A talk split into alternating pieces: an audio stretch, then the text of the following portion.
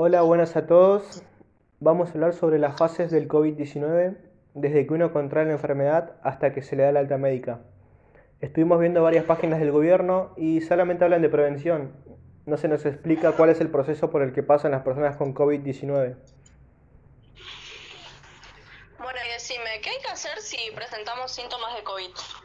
Primero que nada tenemos que reforzar el aislamiento desde el último contacto con el caso confirmado de virus, controlar nuestros síntomas, la fiebre, si nos agarra tos, perdemos el olfato. Si vivimos con otras personas, a su vez tenemos que aislarnos también de nuestra familia, no pueden tener contacto con nosotros.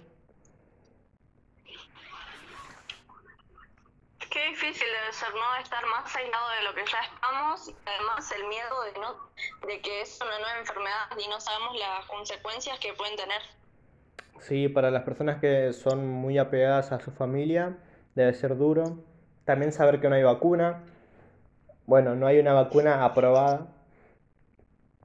Estuve viendo varios testimonios de gente con el virus y la mayoría solamente desarrollan los síntomas principales, tos o fiebre, pero también pueden tener dolores en el cuerpo, fatiga, dolor de garganta y de cabeza.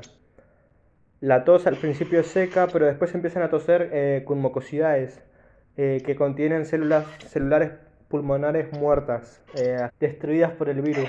Las personas con síntomas leves probablemente se recuperen bien y rápido. La fiebre debería calmarse en menos de una semana, aunque la tos puede seguir. ¿Y dónde puede ir uno a hacerse la prueba?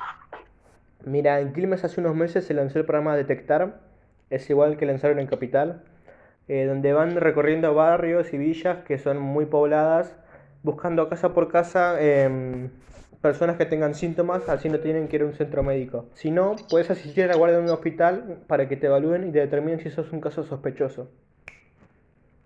Bueno, Eva, eh, ¿qué tipos de pruebas se realizan a los casos sospechosos? Eh, se le realiza el hisopo nasofaríngeo, el cual consiste en que te introducen un hisopo en cada orificio nasal y también por la faringe. ¿Y cuáles son los medios de transmisión? O sea, ¿por dónde nos contagiamos? Bueno, puedes contagiar o también contagiarte cuando no estás cumpliendo la distancia requerida, que son de un metro y medio y dos metros, y también a través de las secreciones expulsadas al, al toser o al estornudar. Claro, por eso nos obligan a usar el barbijo, más cuando entramos a lugares públicos y a lavarnos las manos continuamente para e higienizarnos las manos continuamente. Exacto. Y un ejemplo de posible contagio puede ser cuando vas al supermercado, que hay personas que no usan correctamente el barbijo y se llevan las manos a la cara. Después, esas personas tocan los productos y esto nos lo llevamos a nuestras casas y no nos damos cuenta. Exacto, por eso tenemos que desinfectar todo lo que traigamos de afuera, ya sean bolsas, eh, galletitas, comida, alimentos, leche. Agarramos un rociador, lo llenamos con alcohol y agua y empezamos a rociar cada producto. Exacto, eso también es lo que se recomienda. Eh, ¿qué pasa con las personas que dan positivo? ¿Cómo es el seguimiento de los casos confirmados?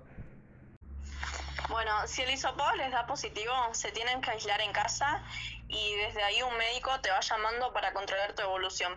En el caso de que seas un caso más complejo y más grave, te tenés que internar o te, te- depende de tu caso, te derivan a, a una sala de UTIC.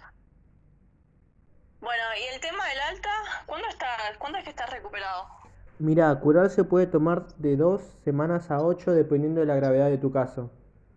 Si es un caso grave, se te interna en un centro médico o si, si hay mucho riesgo de contagio en tu casa.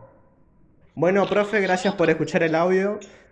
Si quiere que modifiquemos algo o podemos mejorar en algo, díganos. Em, Eva. Muchas gracias por.